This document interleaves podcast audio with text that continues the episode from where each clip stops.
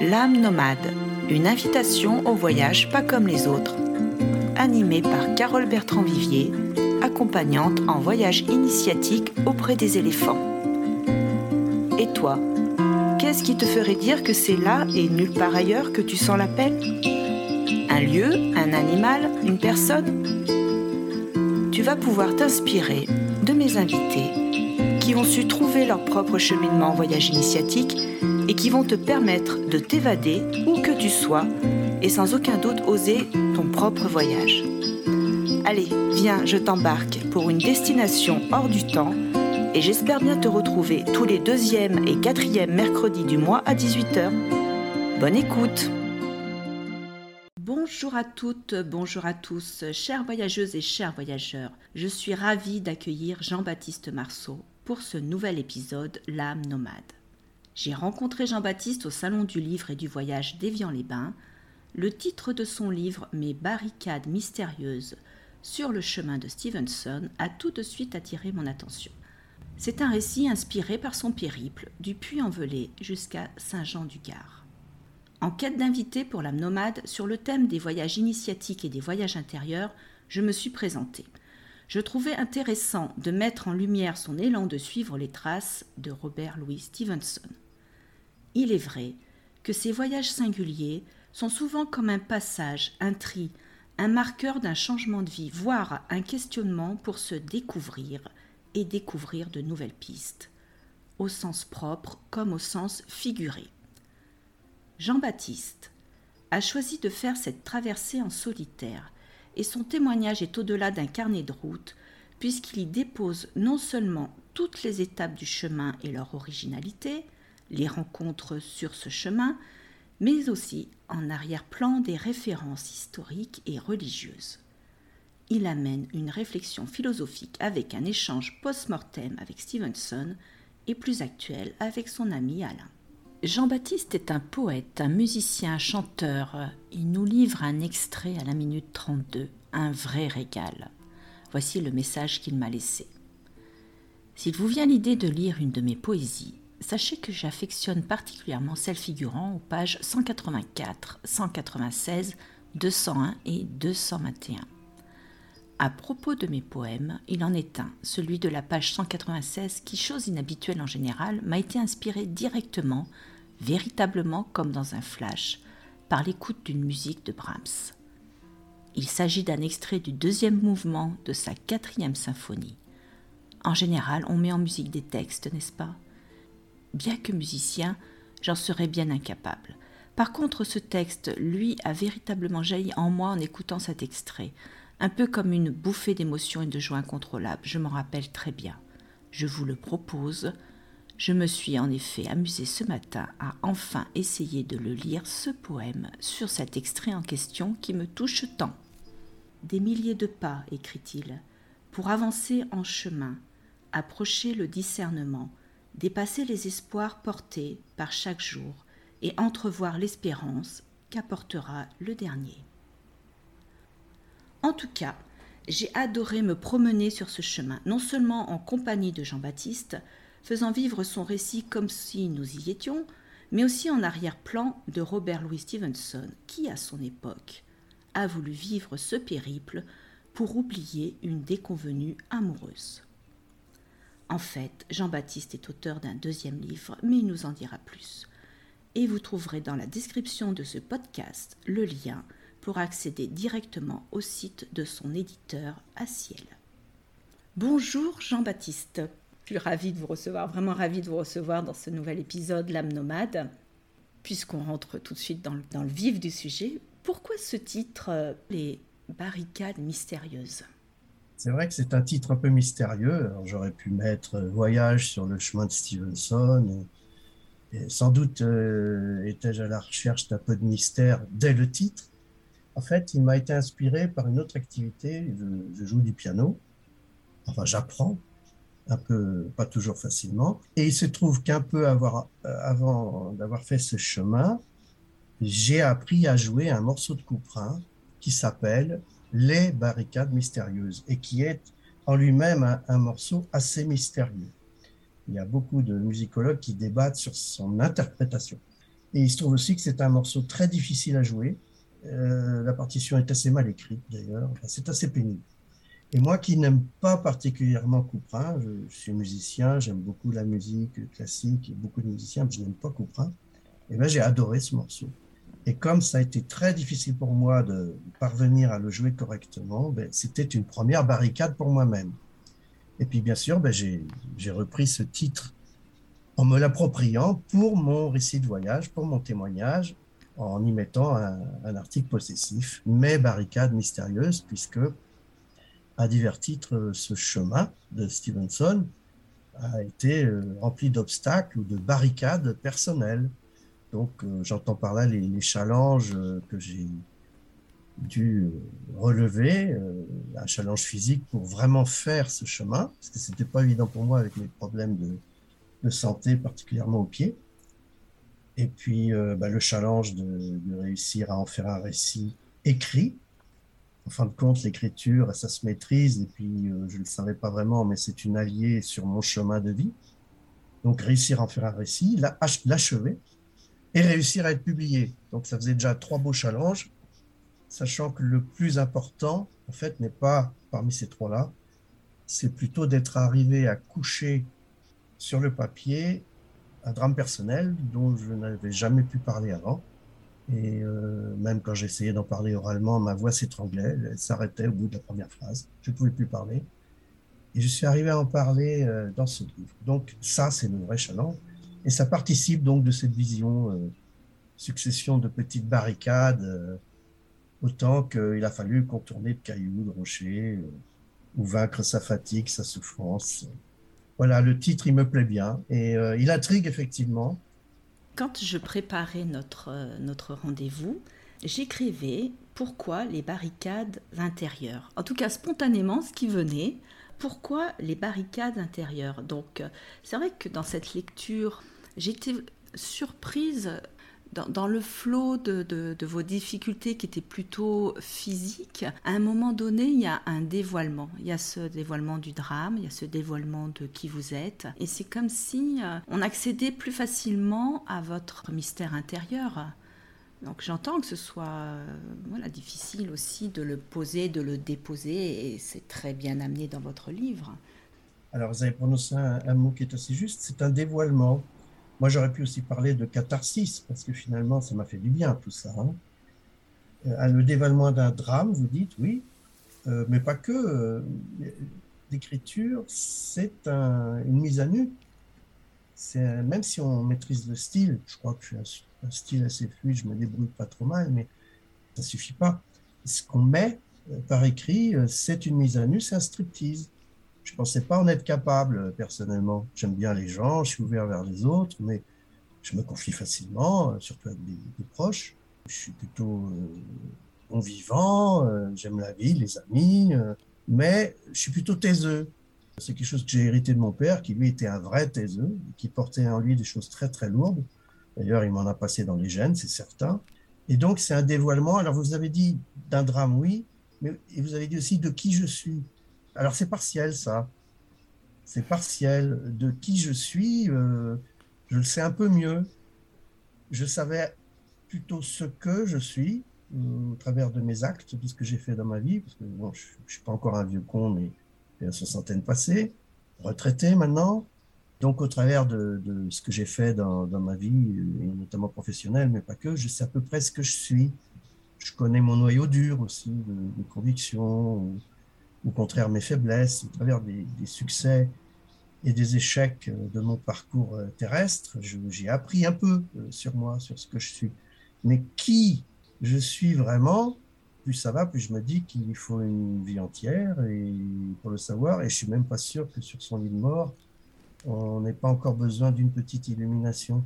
Ce que je pense, par contre, c'est que donc on passe notre vie à, à, chercher qui on est vraiment et que bah, à échelle réduite, une marche, un voyage, c'est quelque chose qui permet d'avancer un peu, au sens physique du mot, mais aussi euh, intérieur, sur qui on est. Alors, c'est comme on dit toujours, hein, il y a des formules toutes faites, c'est un peu éculé, mais c'est très vrai. C'est la marche, c'est un voyage physique et intérieur. Il y en a aussi qui disent en soi, moi je dirais plutôt vers soi, un peu.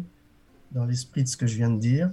Et c'est vrai qu'au fur et à mesure de ces 235 km et de la douleur que j'ai eue à les parcourir, parce que mes, mes, deux pieds me rappelaient tous les soirs à quel point le corps est sacré, à travers de ce périple, petit à petit, euh, j'ai vu mes angoisses, j'ai vu mes peurs, j'ai vu mes fantômes, mes souvenirs heureux ou moins heureux qui remontaient par les pieds, et j'ai dû les affronter. Donc, euh, en les affrontant, aussi en me secouant moi-même avec un peu d'autodérision. Je suis toujours plein d'autodérision. J'ai progressé vers moi, vers qui je suis vraiment. Mais c'est un tout. C'est physique, parce qu'il y a le chemin géographique, il y a les pieds qui me font mal, euh, il y a le corps qui vit sa vie et qui, qui vous interpelle. Et effectivement, c'est intérieur, parce qu'un voyage, c'est pas que géographique, c'est aussi historique, c'est intime, on trouvera toujours des tas de gens pour décrire très très bien ce que c'est que la marche, le sens de la marche. Vous avez probablement lu, enfin moi je, l'ai fait, le livre de Ruffin qui a, fait le, Camino par le chemin du Nord, qui est très géographique lui, hein, il écrit comme un peintre, moi je suis plutôt vertical. vous avez dû entendre parler au moins du livre d'Axel Kahn aussi, qui a traversé la France de part en part. Mais on peut aussi voyager autrement. Proust l'a fait d'une manière extraordinaire dans sa recherche du temps perdu. D'ailleurs, j'ai noté sa phrase, je vais vous la redire parce que ça fait toujours bien de citer un, écrivain dans un entretien, mais je la trouve géniale. Euh, c'est un extrait de, de, la recherche. Il dit le, le seul véritable voyage, ce ne serait pas d'aller vers des nouveaux paysages, mais d'avoir d'autres yeux. Alors moi, je l'imagine très bien disant ça, l'écrivant même, puisqu'il a, il a passé un temps infini avec lui-même en robe de chambre sur son lit euh, à Balbec. Bon, moi, je préfère quand même sentir le crissement des, des graviers du chemin sous mes pieds, euh, sentir les parfums euh, de, des plantes au bord du chemin, le vent dans les cheveux, le bruit du vent dans les arbres, le grondement du tonnerre voir les lumières changeantes, le soleil qui se lève, le soleil qui se couche, croiser le regard des animaux, un cheval euh, dans un pré, une vache même, le regard d'un âne, hein, puisqu'il s'agissait du Stevenson. Alors moi, j'ai voyagé tout seul, comme vous le disiez, sans âne, à part moi-même, mais les ânes, c'est merveilleux. Et c'est vrai qu'on, ce sont des vrais amis, mais en plus, pour moi, c'est un animal biblique. Hein sur qui Jésus est monté en, remontant à Jérusalem. L'âne, euh, évidemment, on en voit beaucoup sur ce chemin euh, grâce à Stevenson. Et ça, c'est particulier au Stevenson. Sur le chemin de Saint-Jacques, euh, sur le Camino, on n'en voit pas des ânes. On commence peut-être à en voir, parce qu'il y a des couples qui voyagent comme ça avec leurs enfants, mais c'est pas aussi frappant que sur le Stevenson. On voit beaucoup moins d'hommes, par contre. On voit des êtres humains à l'étape, mais la journée, on est tout seul.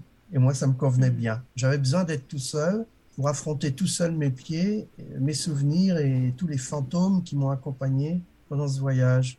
C'est comme si euh, faire un, voyage initiatique, spirituel, euh, en conscience, c'était un passage obligé dans la vie de, chacun pour euh, mieux se rencontrer, encore une fois. Et, je crois que là, dans, ces temps-là, le, masque tombe. C'est vrai qu'en plus, dans, dans, cette solitude, le vivre vraiment pour soi. Je sens bien dans votre récit comme vous avez besoin d'être en retrait, d'être au ralenti, même de vous laisser dépasser. Et ça vous fait revisiter votre souffrance, cette difficulté euh, à marcher, qui est, très physique, très concrète. Mais, je crois que ça, ça vous a, je peux me tromper, mais ça vous a amené aussi à vous revisiter en tant que vous, à l'âge que vous êtes, dans une acceptation du chemin parcouru. C'est vrai que quand on marche, surtout tout seul, et surtout dans une grande nature qui, est prenante, hein, qui vous interpelle. Alors, soit on est dans le hic et nunc, hein, on observe, on, écoute, on est vraiment présent, soit on est en pilotage automatique. Mais euh, l'un dans l'autre, c'est toujours du questionnement. Et le fait de marcher, d'avancer, toujours, euh, chaque jour, ça nous oblige à nous interroger. Alors quand on est en pilotage automatique, on s'interroge encore plus, on gamberge, comme on dit. Tous les marcheurs euh, partent pour un voyage, ont, connu ça, on, gamberge, on s'interroge sur soi. Alors surtout moi, à mon âge, je venais d'être retraité, euh, j'avais du temps, Bon, ben, je crois que la parenthèse, est, l'opportunité était là, quoi. Hein. Changement de vie, passage à la retraite, retrouver ce que j'aime, l'émerveillement d'une manière générale, parce que j'aime la musique, j'aime la poésie, mais j'aime aussi la marche en tant que voyage. J'aime les voyages pour ce qu'ils sont, c'est-à-dire des voyages. À la limite, l'objectif m'intéresse moins. Quand je faisais le Saint-Jacques, c'était pas Santiago qui me guidait, c'était ma journée de voyage, mes rencontres, euh, ce que j'ai vu de beauté dans la journée. C'est le voyage qui me plaît. Et alors Stevenson le disait aussi. J'ai lu Stevenson avant de, faire moi-même son chemin. Oui, oui, c'est toujours une occasion de remise en cause, d'acceptation du faible qu'on a été, le jour où on a manqué de courage, ou d'acceptation de ce qui vous est arrivé, et qui peut vous avoir traumatisé, vous avoir fait énormément souffrir, mais qui, en fin de compte, mouliné dans, dans ses réflexions, marchant avec le recul, vous montre que vous avez reçu aussi quelque chose de riche, qui vous aide à comprendre qui vous êtes, parce que vous avez survécu à ça, parce que vous arrivez enfin à en parler. Donc oui, ça aide à comprendre qui on est, sûrement. Ce qui me touchait, c'est aussi cette, impression d'aller chercher cet ancrage, comme si je, moi je sentais dans, cette lecture euh, le déraciné vous pouvez être et que chaque pas vous ramène à un ancrage. Oui, cette notion de j'ai aussi mes racines là. Euh, je peux vivre peut-être comme un exil ce cheminement, mais en même temps, ça, chaque pas me remet à l'endroit de, de l'accueil, de, de, l'incarnation. Est-ce que vous avez eu à un moment cette, cette impression que ça vous ramenait vraiment dans, dans vos racines? Ça m'a aidé euh, sans doute à comprendre quelles sont les miennes, oui. J'aime bien hein, ce mot de déraciner. Mon père était un exilé. Il est, né en Pologne. Il a fait l'insurrection de Varsovie à 17 ans. Euh, il avait des horreurs épouvantables. Euh, avant de faire l'insurrection, il faisait ses études dans la clandestinité à Varsovie. Son père, il l'a vu partir par une nuit de 42, arrêté par la Gestapo, il l'a jamais revu. Il est devenu descendre à Majdanek. Il a été fait prisonnier à la fin de l'insurrection. Euh, il s'est retrouvé prisonnier en Allemagne, dans le nord de l'Allemagne, libéré par les Tomies. Il est resté à l'ouest. Il a fait ses études en Belgique. Et puis, à l'occasion d'une escapade à Paris, il a rencontré celle qui allait être ma mère. Et ils ont fait euh, huit enfants. Euh, c'est toute une histoire. C'est un exil. Et moi, j'ai mon père, c'était tout pour moi. C'est mon référent absolu. Grande culture, très grande culture. Jamais parlé de ses souffrances, jamais. Mais beaucoup parlé, par contre, des souffrances de son pays natal. Donc l'histoire m'a imprégné, mais elle m'a imprégné de, choses qu'il a vécues lui et qui sont dans mes gènes, mais que je n'ai pas vécu moi. Donc lui était un exilé et qui plus un exilé taiseux, qui voulait faire de nous des, bons petits Français qui s'adaptent bien. Et ma foi, il n'a pas trop mal réussi. N'empêche que, oui, lui, il était exilé Théseux et moi, je me sens plutôt déraciné. Je sens que j'ai des racines là-bas. J'en ai aussi en France, mais je me sens très, très seul. Et pourtant, j'ai plein d'amis qui m'aiment. Euh, et je me sens toujours très, très seul.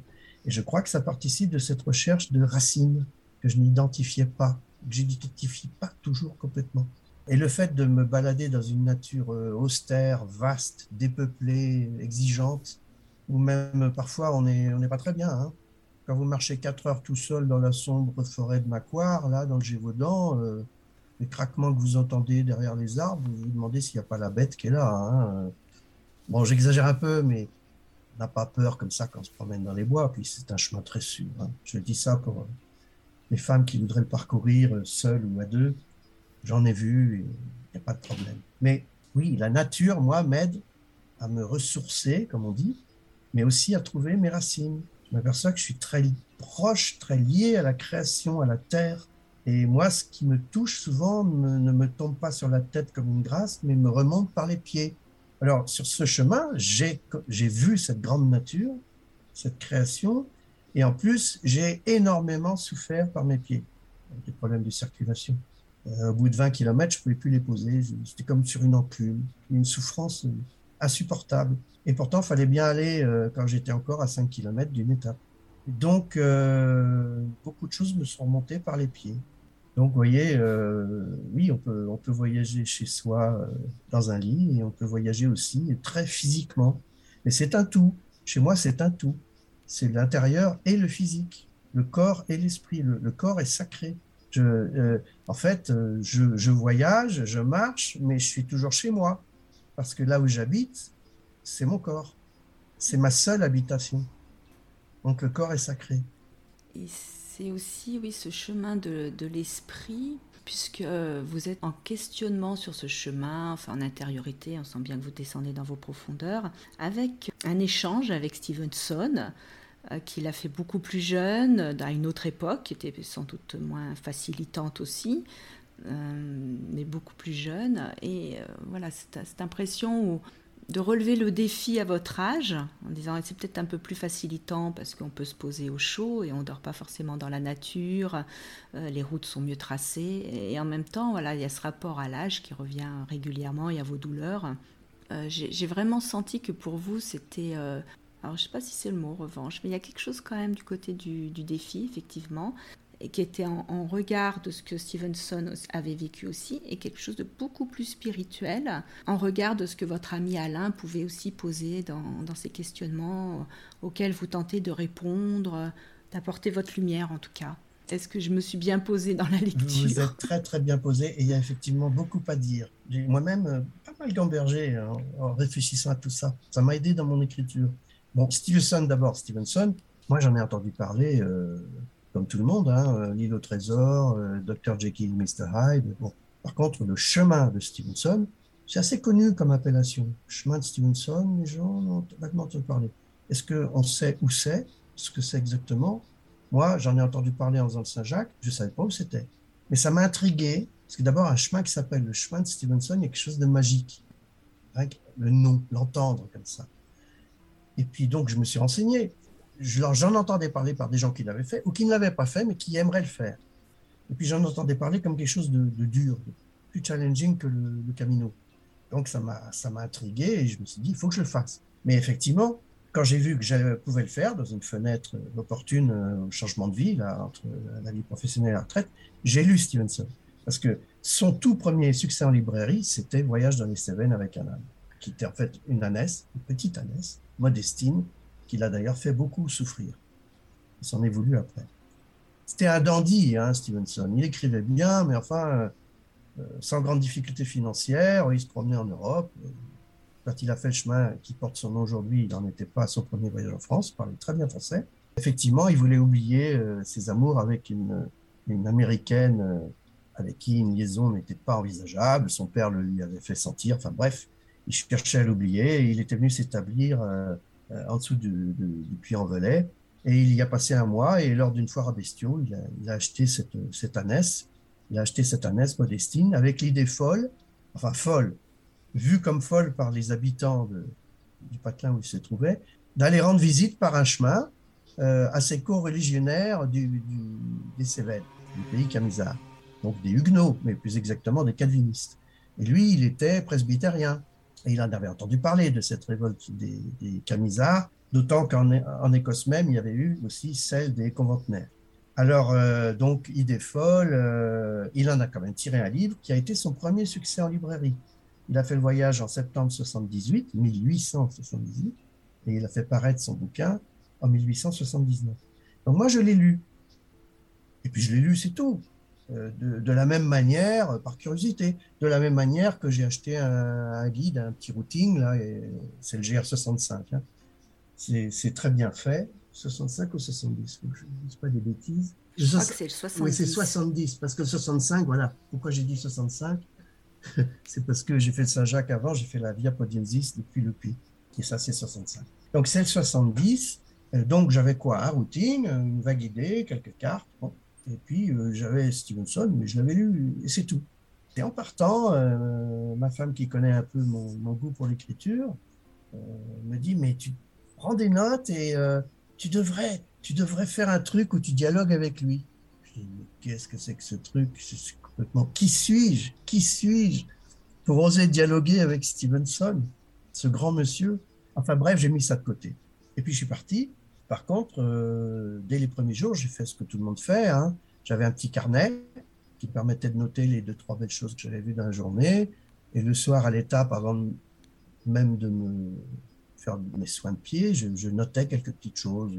Mais de l'ordre du routing, euh, les renseignements sympa à donner éventuellement un jour à des amis qui voudraient faire le même parcours. Donc, l'heure de lever, l'heure d'arrivée, la météo, si ça valait le coup de le dire, puis le nombre de kilomètres parcourus, le temps, oui. et puis, oui, quelques petites remarques, des choses intéressantes à signaler, et c'est tout.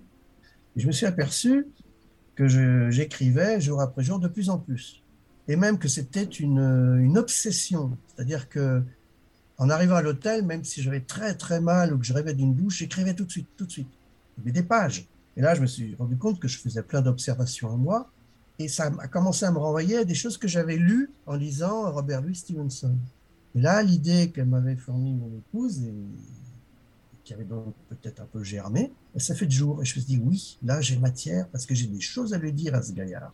Alors, Stevenson, du coup, c'est devenu un copain. Et je me confie à lui. D'où le sous-titre de mon livre qui s'appelle Lettres au pluriel à Robert Louis Stevenson. Et, c'était c'était euh, c'était jouissif, c'était gratifiant de faire ça comme ça parce que en fin de compte, euh, la barrière d'abord du temps disparaissait. Il a fait 140 ans avant moi.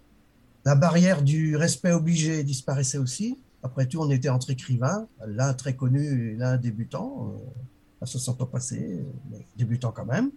Bon, eh ben, tant pis, on était deux écrivains, j'avais l'impression de m'adresser à un père, PAIR, qui plus est à, un cadet. Parce que lui, il l'a fait, il avait quoi, même pas 30 ans. Donc, euh, il me doit le respect aussi. Donc, un échange de bons procédés. L'ayant lu, je lui offre le mien avec mes propres réflexions, parfois en phase avec lui, parce qu'il a fait des observations très pertinentes sur les lieux, mais surtout les gens qui sont toujours valables aujourd'hui, et puis parfois en désaccord avec lui. Euh, voilà, alors ça, j'ai adoré faire ça. Donc Stevenson, je lui dois beaucoup, et c'est un des personnages clés en filigrane du, du, du, récit. Maintenant, il y a l'autre personnage que vous avez cité, avec qui j'échange de façon plus profonde, qui s'appelle Alain, qui a 90 ans, plus exactement, euh, je m'étais fixé d'arriver à Saint-Jean-du-Gard à telle date pour être à temps chez lui, parce qu'avec ses enfants, euh, on lui avait préparé une surprise pour ses 90 ans, et je devais en être pour chanter à cette occasion un, cycle de leader de Robert Schumann, que je fredonnais donc, forme de répétition, euh, en marchant dans la, sombre forêt de Macquarie. Et, donc cet Alain, en fin de compte, je correspondais avec lui depuis un moment, et avec lui, oui, j'ai adoré échanger sur euh, l'histoire. Et chez lui, ça avait des connotations religieuses aussi, puisqu'il est calviniste. Donc je me suis intéressé, grâce à lui, très tôt, à l'histoire des bizarres qui ont, qui ont déclenché cette révolte terrible au tout début du XVIIIe siècle et qui habitent euh, la partie des Cévennes qu'on appelle les Cévennes dans les Cévennes, c'est-à-dire les vraies Cévennes, tout ce qui est au sud des monts Lozère, tout ce qui est au nord quand on vient du Puy, tout ça, ça, s'appelait les Cévennes au sens large du temps de Robert Louis Stevenson. Aujourd'hui, on n'appelle plus ça comme ça. On dit le Gévaudan, on dit la Margeride, on dit les Monts Et en dessous, c'est les Cévennes, proprement dites. Et ça, c'est le pays Camisard. Donc, bien sûr, j'ai beaucoup échangé avec Alain. Et comme il a le privilège de l'âge sur moi, il est bien évident que c'est un échange à deux sens, mais je, buvais ses paroles. Donc, pendant le chemin, tout ce qu'il a pu me dire ou qu'il m'avait dit avant a énormément résonné en moi. C'est pour ça que je parle à Stevenson, mais je pense avec Alain. Et je dis bien je pense, parce qu'il y a des choses que je lui fais dire ou auxquelles je réagis qu'il ne m'a pas dit forcément le jour même où j'en parle quand je marche. Ce sont des choses que j'ai entendues avec lui avant, peut-être un peu pendant, et même après, parce que quand j'ai fini d'achever mon livre, j'ai incorporé dans des passages, j'ai modifié des passages, etc. Et donc cet Alain, qui n'est pas mon père, mais quelque part, dans ce récit, c'est aussi un père de substitution. Vous voyez, pour moi, c'était très riche parce que c'était un voyage vers moi, un voyage pour retrouver des racines. vous avez marqué un point, Carole. Mais dans ces racines, il y a un père qui n'a pas été mon père. Il y a un pays, le pays Camisard, que je ne connaissais pas, qui m'a énormément ému, au point de, je pourrais me demander si dans une autre vie, j'ai pas été un camisard. Hein, mais je laisse ce type de croyance à d'autres auditeurs. Moi, je suis assez pénétré de, foi, mais pas dans celle-là. Mais c'est une formule, voilà, un père de substitution. Donc finalement, vous voyez, des, des barricades contournées ou gravies pour découvrir mieux le souvenir d'un père, le vrai, qui pourtant parlait pas beaucoup, pour euh, mieux apprivoiser des fantômes, en particulier celui de ma fille aînée, pour découvrir de quoi j'étais capable avec mes pieds malgré la souffrance, pour découvrir que j'étais capable d'écrire un livre avec ça. Ça, c'est un challenge parce que moi, euh, je vous dis, hein, j'écris pour moi, hein, j'écris pas pour les autres. Hein. Quand les autres, si les autres aiment ce que j'ai écrit, je suis très content, je suis honoré, je ça me fait du bien, je suis gratifié, mon ego, euh, sourit. Mais j'écris pour moi, j'écris pour moi. Et j'ai découvert que l'écriture était une alliée sur mon chemin. Donc euh, j'ai plein d'amis, j'ai jamais été tout seul sur ce chemin. J'ai mes deux pieds, qui sont mes deux meilleurs amis. Sur un chemin comme celui-là, c'était vraiment mes deux meilleurs amis. J'ai mon ami Stevenson, qui est devenu mon ami, je, suis persuadé. Alors c'est un procédé un peu facile de lui parler, parce que le pauvre, il ne peut pas répondre, mais c'est lui qui a parlé le premier. Donc moi, je lui réponds. Et, pour moi, c'est un copain. C'est un copain à qui je me suis confié. J'ai cet Alain, qui est pour moi important, très important. J'ai ses ascendants, euh, ses frères de religion, les, les, huguenots, enfin les calvinistes du pays camisard. Puis j'ai cette nature que j'ai traversée aussi, euh, qui me convient tellement. Vous savez, la Lozère, elle est vide. C'est un château d'eau de la France, hein, pourtant, il n'y a pas un point d'eau. Vous avez le Lot, le Tarn, la Chasseradès, puis encore une autre qui passe près des vents, là, en Ardèche. Je n'ai pas tout retenu, mais enfin, c'est le château d'eau de la France, la Lozère. Il n'y a pas un point d'eau. Sur le Saint-Jacques, vous traversez un village, vous trouvez toujours un petit puits, une fontaine, pas un point d'eau. Et très peu d'humains. Mm. Très, très peu d'humains. Mais on en voit. Je ne sais plus où on en était, vous m'avez fait digresser, mais, on voulait pas. Je vous, parliez de Stevenson et d'Alain, eh ben, vous avez mis le, doigt dans le mille, il fallait qu'on parle d'Alain. Il y a un truc dont j'ai pas parlé qui, qui ajoute au mm. charme de la Lozère, mais aussi du voyage je ne vous l'ai peut-être pas dit, mais je suis fan de train. Depuis tout petit, j'adore les trains. Donc, les modèles réduits à chaud. Eh ben, s'il y a un compagnon immobile et silencieux sur ce chemin, c'est le Sévenol, la ligne du Sévenol qui vient de Clermont-Ferrand et qui va jusqu'à Nîmes en descendant par Alès et qui est une des plus hautes de, France. Hein. Et en tout cas, qui a le record en toute catégorie de tunnels et de viaducs et qui a été construite presque achevée à l'époque où Stevenson est passé. C'est-à-dire que quand il est passé, par exemple, à Langogne, il a vu la voie, elle existait déjà. Il a dû peut-être même voir les, premières vapeurs qui circulaient sur cette voie, des Compton ou des, Stephenson euh, prélevés sur le PLM. Il a vu, euh, un peu après la Bastide puis Laurent, il a vu, le, donc le point le plus haut, il a vu en passant à Chasseradès, il a vu le début de la construction de, du viaduc, où passe aujourd'hui une branche un chemin de fer dérivé qui va de la Bastide à Mende, la préfecture de, de Lozère. Il a vu ça. Il s'est entretenu avec des employés du chemin de fer. Il en parle aussi dans son récit. Je dis tout ça parce que lire Stevenson peut éventuellement donner envie de lire mon livre, mais me lire peut donner envie de relire Stevenson. J'ai des lecteurs qui ont lu avec plaisir Stevenson après moi, ce qui m'a rendu très fier.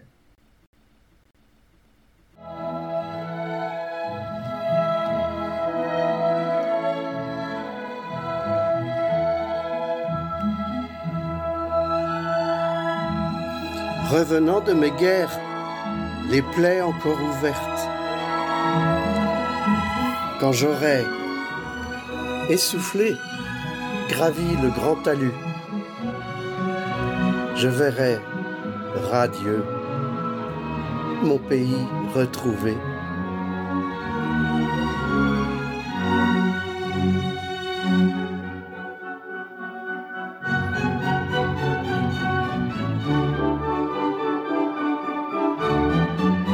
Je descendrai courant, Brahms battant ma chamade,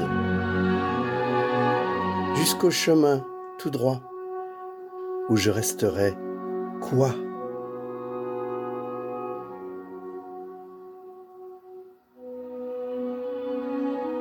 Et les cordes et mon âme bruisseront toutes ensemble. Dans les fêtes des grands arbres, saluant ma venue. Le temps s'arrêtera et Brahms continuera. je sentirai ma terre et son cœur de retour.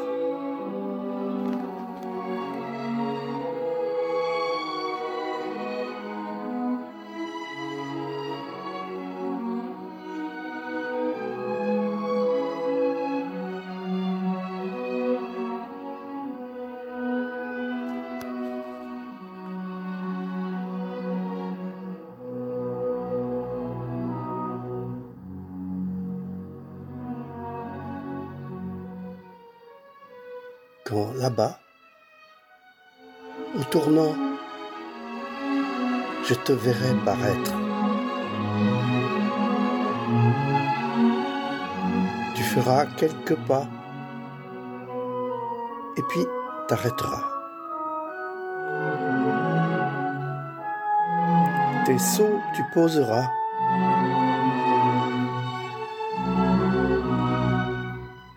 Lentement, indécise, tu te redresseras et je verrai tes yeux.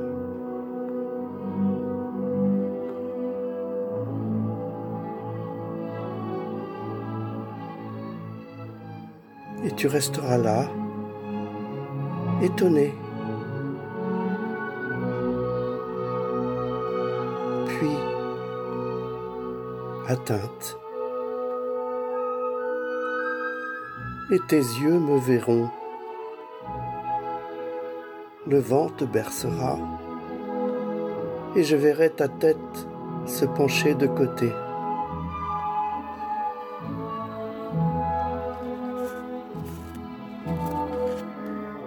Ton regard traînera.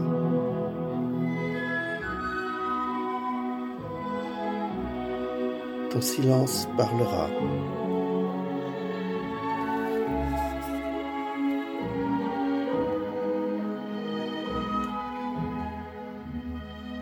Et alors je saurai que j'étais attendu.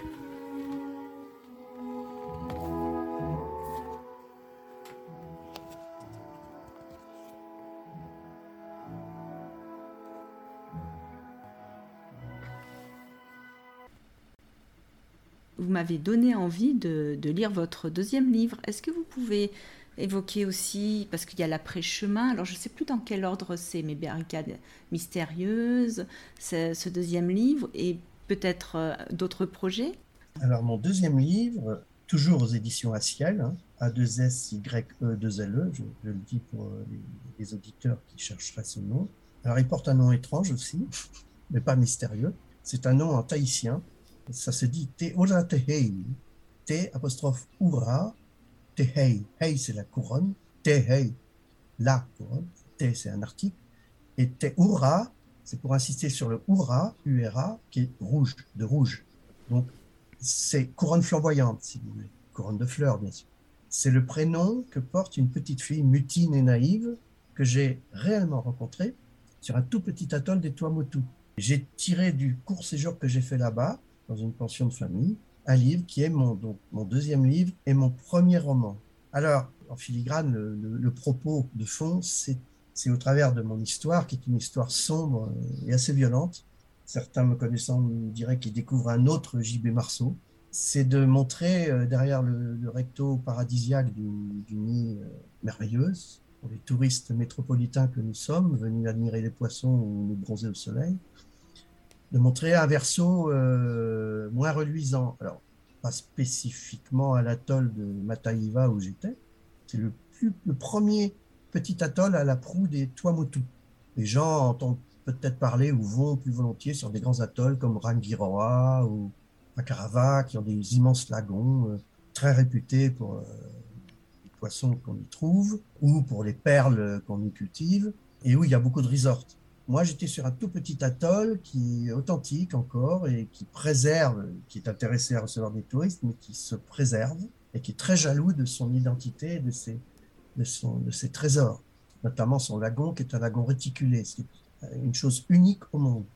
C'est-à-dire, si vous voulez, non pas un lagon libre, mais un lagon fait de 70 vasques, autant de réservoirs, si vous voulez, délimités par des cloisons de corail mort. Mort. un petit atoll donc qui m'a inspiré cette histoire. Donc avec le propos fond, de fond que je vous dis, montrer qu'il y, a un verso qui est beaucoup moins idyllique que ce qu'on croit, mais aussi pour, euh, pour aller au fond de soi. C'est-à-dire que c'est un voyage au fond de nos vanités et de nos solitudes. Donc mes, mes personnages principaux, et en particulier l'un d'eux qui s'appelle JB, hein, j'étais flemmard, je me suis pas fatigué, qui n'est pas moi, est néanmoins un avatar, et ce qui lui arrive euh, sert au propos. C'est-à-dire que débarquer sur cette île avec une autre touriste, euh, il trouve une île déjà sous tension, mystérieuse. Il y a quelque chose qui ne va pas sur cette île, il se passe des choses. Et il rencontre une, alors des locaux, en particulier cette petite fille, Mutine, qu'il croise sur son vélo quand il se balade, mais aussi euh, une, habitante calme et qui n'est pas du cru, qui, est une étrangère, une, une, anglaise établie là depuis très longtemps. Alors tout ça c'est inventé bien sûr, mais qui est une personne étrange et dangereuse. Et avec l'autre touriste, il va nouer avec cette personne une relation toxique dont le, qui va précipiter un dénouement tragique euh, et pour lui et pour l'île. Voilà. Donc tout ça, bien sûr, c'est un roman, c'est une fiction, mais qui me sert pour alimenter ce voyage et cette réflexion sur, euh, sur nos profondes vanités et sur nos quêtes futiles. Hmm. Donc je ne vais pas dévoiler de quelle quête il s'agit. Le lecteur, euh, l'auditeur qui voudra bien acheter mon livre et, et le lire, le découvrira. il faut jouer ce jeu-là. Et c'est ça la, chose que je voulais montrer euh, au départ, ce voyage dans, nos, vanités et nos solitudes, et nos grandes solitudes. D'autant que sur une petite île, bah, finalement, et en particulier un atoll, qui a un monde intérieur, le lagon, et qui est entouré d'eau, le grand océan, au milieu de nulle part, on peut le dire là-bas, c'est un peu euh, une image de ce que nous sommes nous-mêmes. Nous sommes en mouvement quand nous voyageons. je disais tout à l'heure que je déplace ma propre demeure sur le chemin mais nous sommes aussi des îles, des îles lagons, c'est-à-dire que euh, nous offrons aux autres, à l'océan qui nous entoure, à l'humanité, à ceux auxquels il faut s'affronter en bien ou en mal, nous offrons le, pourtour, la barrière de corail, qui est très, aimable, le mieux qu'on peut offrir. Il y a l'intérieur qui est plus caché, qui est notre âme, ce qu'on pense, notre esprit, nos, nos ambitions, nos vanités, qui est le lagon, ce qu'on en cache ou ce qu'on veut bien en montrer et ça communique les deux. C'est la passe. C'est par la passe qu'il y a les échanges. Et dans les deux sens, au gré des marées. Et parce que aussi, il y a une faune qui passe dans cette passe, les poissons. Il y a très peu de poissons en plein océan. Il y en a vers les passes, là où ils trouvent leur nourriture, et dans les lagons. Donc, par ces échanges dans les deux sens, ce qu'on veut bien livrer du lagon, ce qu'on veut bien accepter de l'océan, c'est notre échange avec les autres, qui permettent aux autres de découvrir un peu notre lagon.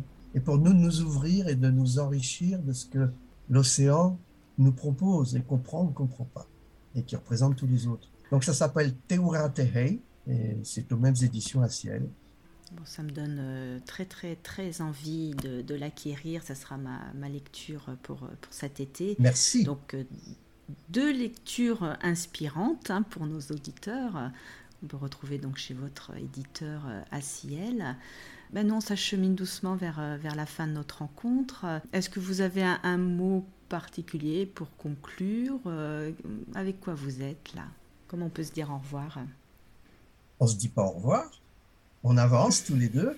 Moi, je suis ravi d'avoir fait votre connaissance. En fait, Carole, vous êtes une accompagnante en voyage initiatique, alors particulièrement auprès des éléphants. Moi, je me suis accompagné moi-même à ma propre recherche sur un chemin parcouru par des ânes et d'autres êtres humains. Je l'ai fait en solitaire, mais en fait, compte euh, sur un chemin multiple et comme voyageur multiple. Vous avez compris. trois chemins en un, un géographique, un historique, euh, un intime. On peut faire ça chez soi dans son lit, comme Proust. Euh, on peut faire ça avec vous en allant voir les éléphants. Je pense que c'est un contact qui doit quand même être très perturbant et très généreux, très, très à vivre. Ça doit être bien. J'aimerais bien être près de l'œil de l'éléphant, le toucher de ma main, c'est quand même des bêtes dont on se méfie a priori. Je pense qu'il faut en tout cas être prudent. Euh, le contact doit être très fort. Euh, de même que moi, j'ai eu un contact très fort avec les ânes. Les ânes, pour moi, ils nous regardent vraiment. Alors, ça doit être pareil avec les éléphants, Carole. Oui, on peut trouver plein de points communs entre votre cheminement et, le mien, notamment euh, les yeux des animaux, euh, voilà, et le, regard des éléphants qui me touche au cœur, et puis, et puis le voyage en soi qui a été nommé dans votre livre. Il y a vraiment le, terme voyage en soi qui est quand même l'appellation de, de mon projet pour aller rencontrer les éléphants, voyage en soi sur la terre des éléphants. Et puis, puis cette façon de, d'oser se rencontrer, d'oser aller rencontrer les zones euh, pas si simples à aborder, euh, qui sont plus ou moins refoulées. On peut se rencontrer euh, dans plein d'autres, plein d'autres espaces, notamment en thérapie, mais voilà, je crois que ce temps pour soi, seul et ensemble, parce que c'est un chemin effectivement de solitaire, mais qui est peuplé tout au long du chemin de vos échanges avec les rencontres sur ce chemin et vos rencontres intérieures. Donc c'est magnifique et bien sûr que ça me parle et je pense que c'est pas par hasard qu'on s'est croisés sur, euh, sur ce salon. J'ai vraiment eu l'élan d'aller me présenter sur votre stand. En tout cas, je vous remercie infiniment Jean-Baptiste. J'ai passé un très bon moment et je, suis sûre que voilà, ça va faire rêver beaucoup d'auditeurs qui vont pouvoir peut-être se projeter sur ce chemin, peut-être celui de, de, de Saint-Jacques. Euh, mais je crois que celui-là, il a quelque chose vraiment de, mystérieux. Je, qui est, je oserais-je vous euh, dire que je l'ai préféré. Hmm. Je l'ai préféré au Saint-Jacques. Mais bon, chacun est libre. Le Saint-Jacques est magnifique. Hein. Le Saint-Jacques est magnifique. Hein. Bon, voilà, moi je l'ai préféré. En tout cas, moi je vous remercie, Carole, parce que vous m'avez fait un peu sortir de ma zone de confort. Je commence à avoir une certaine habitude de faire des salons, des choses comme ça, mais euh, cette expérience d'un blog, en plus que je vous êtes venu vers moi, je dis, oh, une psychanalyste, qu'est-ce qu'elle me veut Vous savez, l'intuition, sixième sens, il ne faut pas réfléchir. J'ai dit oui tout de suite. Voilà, parce que voilà, ben, quand on dit oui, on teste, on mm-hmm. expérimente, et puis on est toujours gratifié de quelque chose. Et si on se replie, qu'on reste frileux, ben, il y a des choses qu'on rate. Voilà. Donc je suis content de ne pas avoir raté euh, cette rencontre avec vous, et j'espère que notre enregistrement plaira, effectivement, et, ben, donnera, envie, donnera envie à, à vos auditeurs d'aller cheminer là où j'ai tant souffert des pieds. Alors je les rassure d'avance, ça se fait bien, c'est un GR, c'est bien balisé. C'est moi qui mm. avais un problème avec mes pieds. Hein. Je ne veux pas dissuader les gens d'aller sur le Stevenson. Complètement. Je pense que voilà, ça peut, ça peut engager des personnes qui s'engagent peut-être pas à l'étranger non plus, peut-être pas auprès des éléphants, mais d'aller vivre leur propre voyage initiatique dans un ailleurs euh, singulier et balisé, et en même temps avec le mystère euh, bah, des rencontres, des présences tangibles et non tangibles. Et chacun le vit comme il peut le vivre, bien sûr merci infiniment. À très bientôt sur le chemin, Jean-Baptiste. Au revoir, Carole. Merci beaucoup. Au revoir. Merci.